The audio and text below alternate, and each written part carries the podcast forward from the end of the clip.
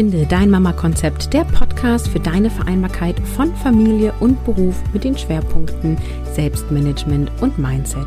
Hier ist wieder Caroline Habekost und heute geht es um das Thema Bedeutet gleichberechtigte Elternschaft auch gleich geteilte Mental Load? Hallo und schön, dass du wieder reingeschaltet hast. Ja, ich starte gleich direkt mal rein. Heute geht es um gleichberechtigte Elternschaft und Mental Load. Also lass uns noch mal ganz kurz darüber sprechen, was ist Mental Load eigentlich?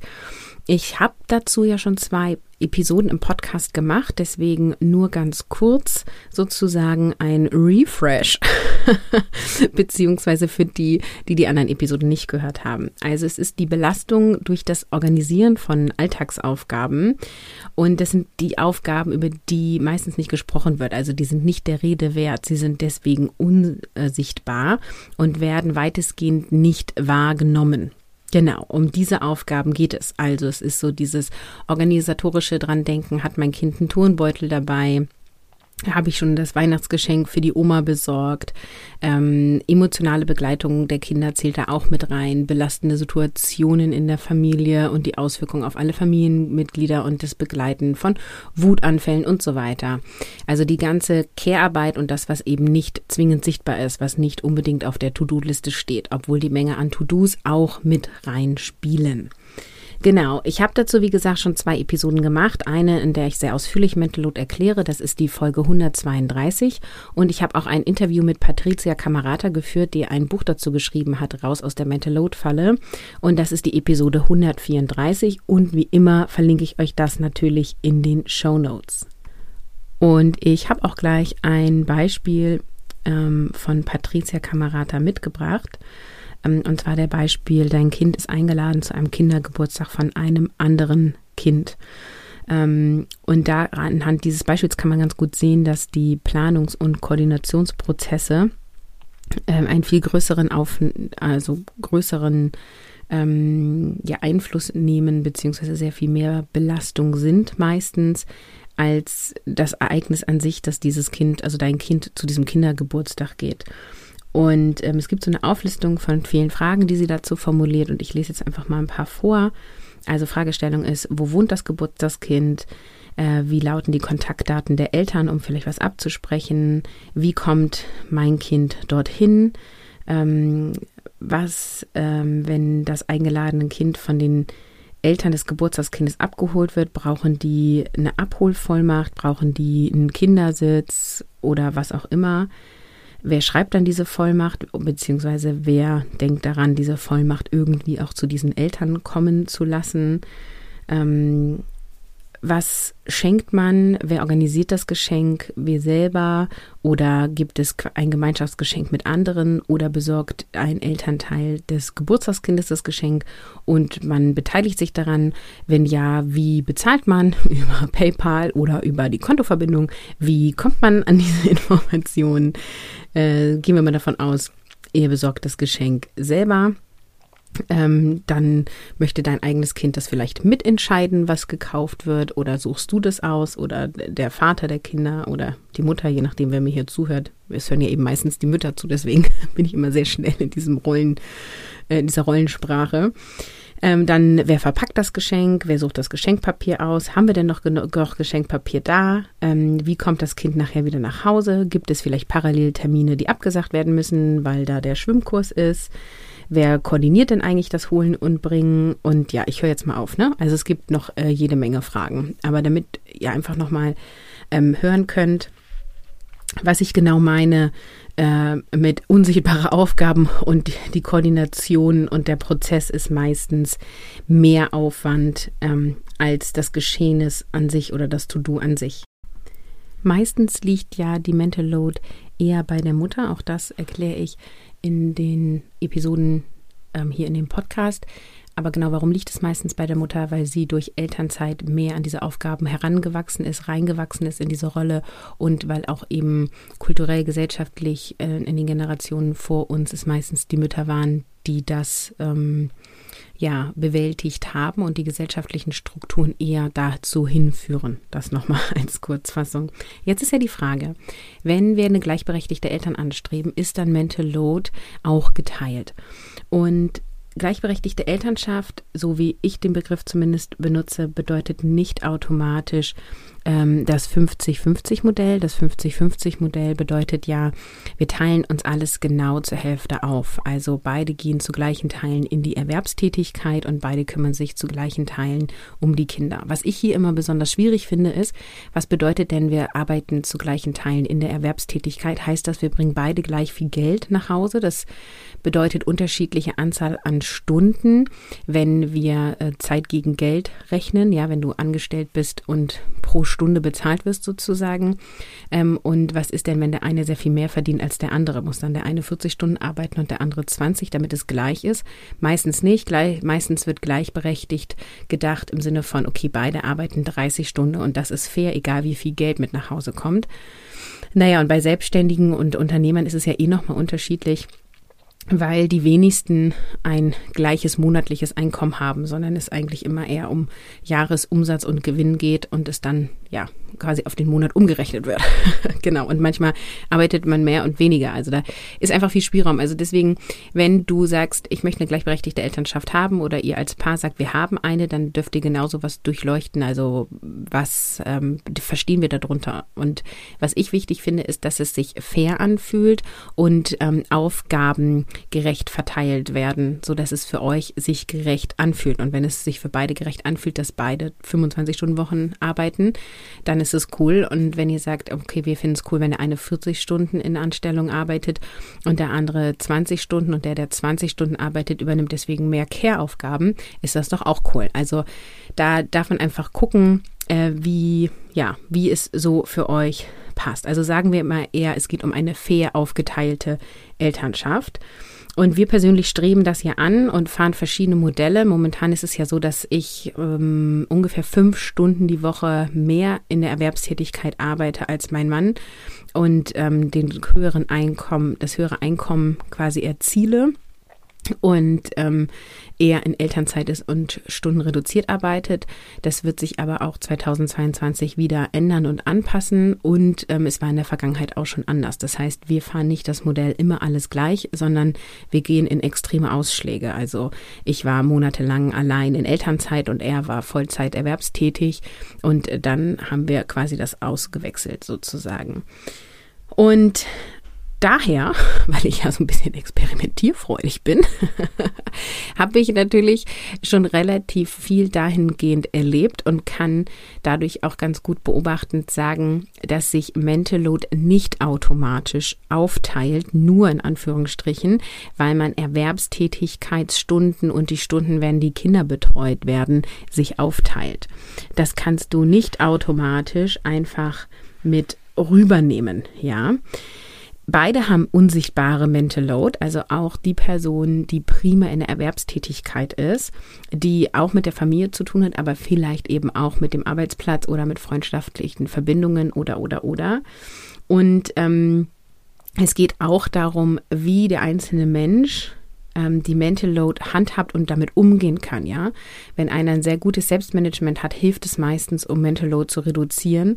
Wenn jemand gut kommunizieren kann und klar seine Grenzen setzen kann, ist Mental Load auch mehr reduziert, weil öfter Nein gesagt wird, abgelehnt wird oder man sich klar abgrenzen kann und deswegen weniger mentale innere Gedanken, Selbstzweifel, Emotionsausschübe hat und so weiter, ja.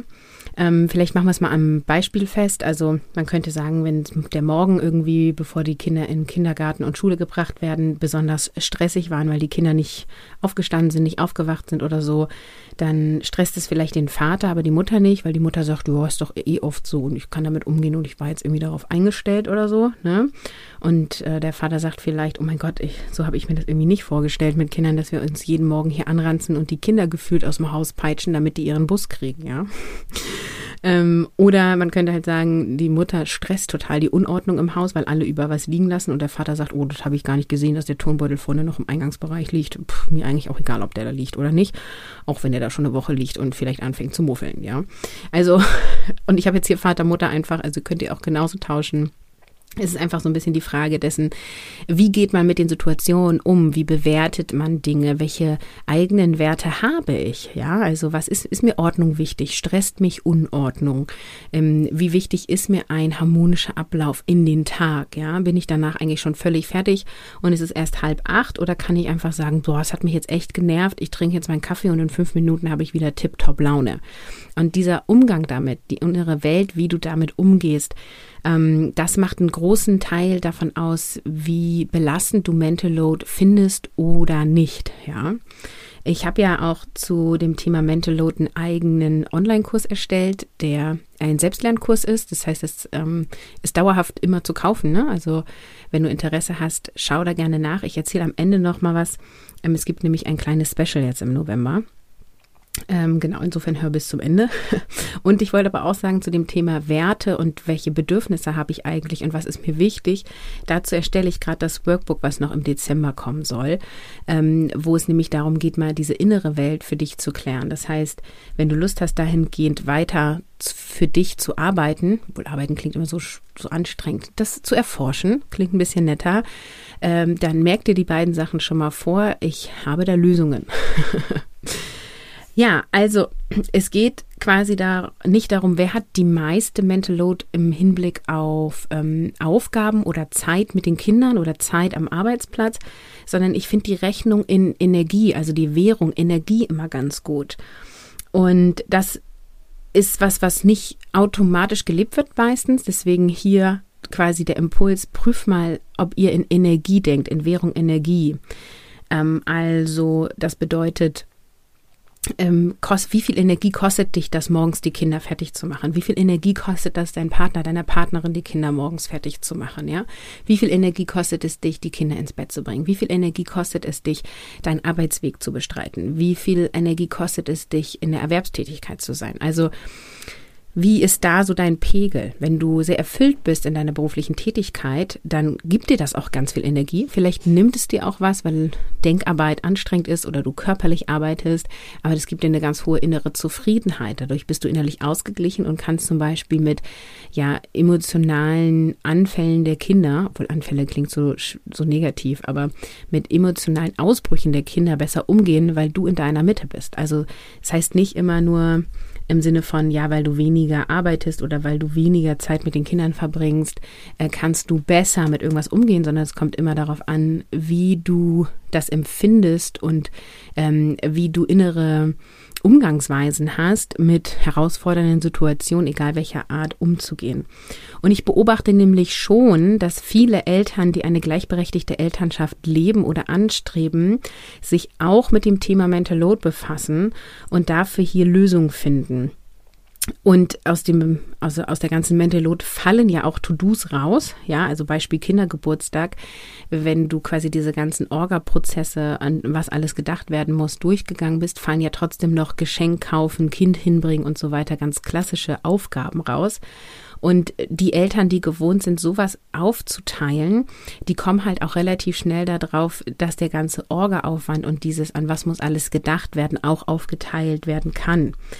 Insofern ähm, habe ich schon die These, dass gleichberechtigte Elternschaft meistens auch bedeutet, dass Mental Load mehr fair aufgeteilt wird als in Partnerschaften, äh, wo es nicht gleichberechtigt ist weil ja der eine Part sozusagen sehr viel mehr von diesen Sachen macht als der andere und der andere gar keine Möglichkeit hat zu erkennen, was die andere Person tut, weil es weiterhin unsichtbar bleibt. Es sei denn, ihr visualisiert es und schreibt mal auf, an was habe ich heute alles gedacht. Aber auch das äh, machen, also machen die meistens nur, wenn die meisten Menschen nur, wenn sie ein Buch gelesen haben, einen Kurs dazu gemacht haben und sagen, ja, okay, kluge Idee.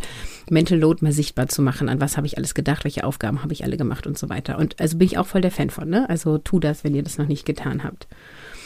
Und ähm, das heißt, wenn eine gleichberechtigte Elternschaft da ist, beobachte ich, dass sich eh, also mehr Kommunikation stattfindet über solche Dinge und dann auch das Thema Mental Load auf den Tisch kommt und man dann auch hierfür Lösungen findet. Insofern ist eine Tendenz aus meiner subjektiven Wahrnehmung definitiv da.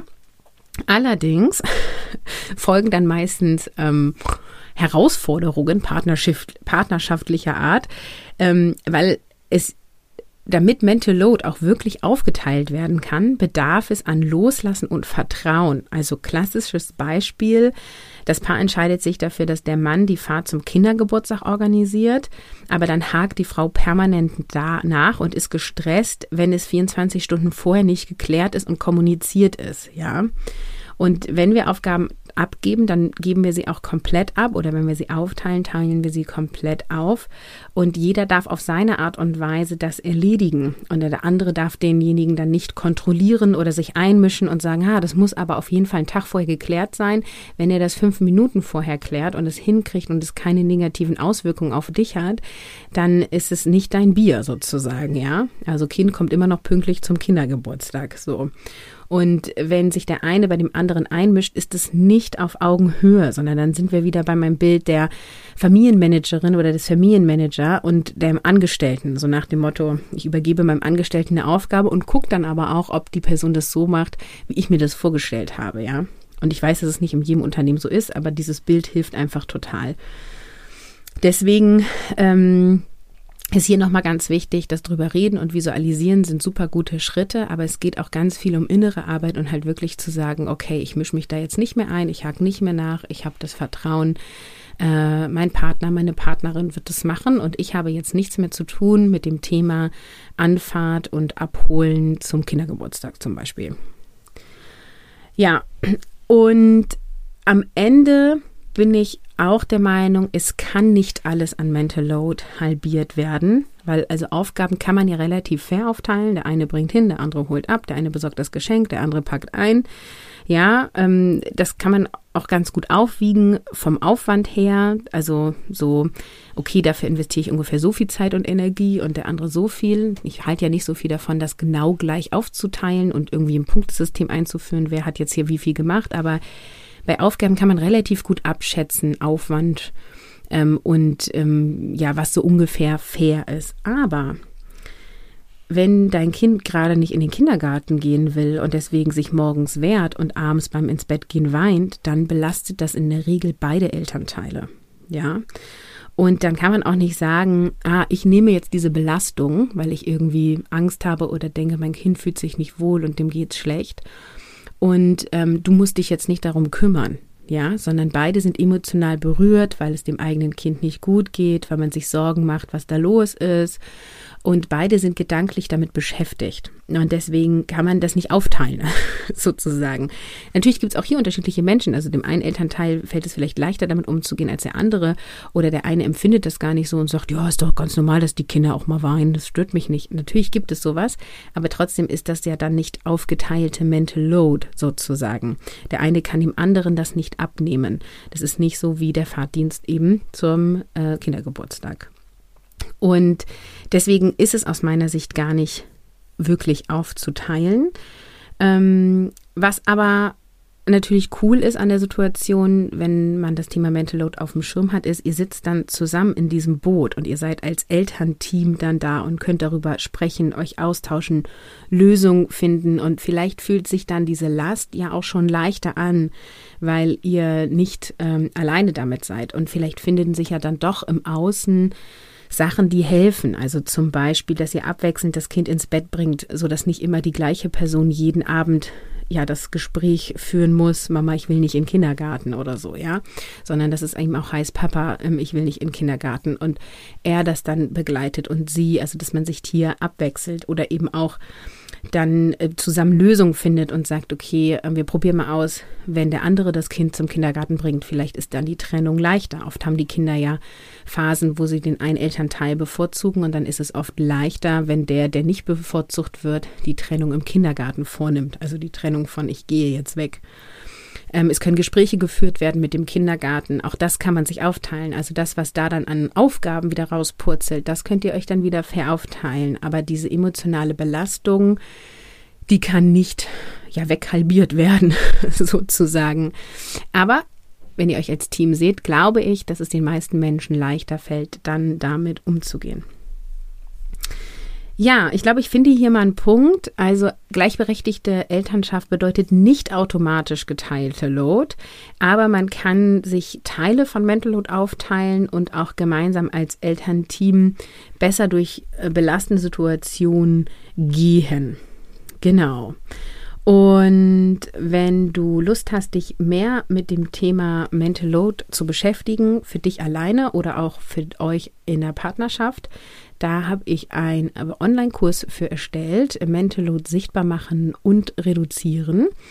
Und diesen Kurs ähm, habe ich mit reingegeben in das Mami-Papi-Paket. Was ist das Mami-Papi-Paket? Das ist ein Ratgeber für alle Herausforderungen des Familienalltags.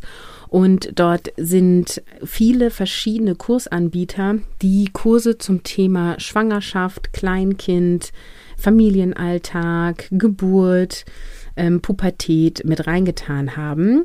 Und du kriegst dort Tipps und ähm, ja, Hinweise für ein harmonischeres und respektvolles und friedvolles Familienleben.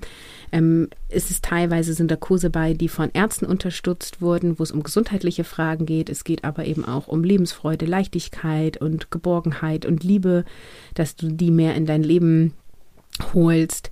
Und ähm, ja, viele Sachen, um dein Kind leichter durch die Schule zu kommen. Das werde ich mir anschauen. Ich bin ja nicht so der Regelschul-Fan. da werde ich mich noch mal ein bisschen ähm, informieren. Und ähm, genau, dieses Paket ist ab dem 26.11. erhältlich und ihr bekommt über mich einen Rabattcode. Und dann habt ihr quasi nicht nur meinen Kurs, sondern auch alle anderen.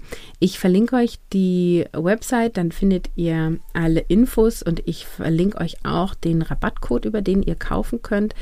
Wenn du die Episode jetzt direkt am Veröffentlichungstag hörst, kann es sein, dass der Link noch nicht da ist. Das ist dann, weil der Kurs noch, also weil das Paket dann noch nicht käuflich ist. Genau, das nur als kurzer Hinweis.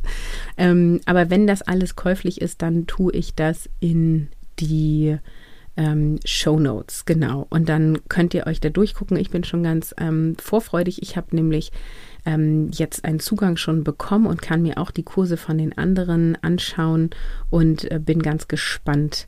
Ähm, ja, was es da alles gibt. Genau, und der Rabattcode gilt bis zum 5.12. Danach ist es noch erhältlich.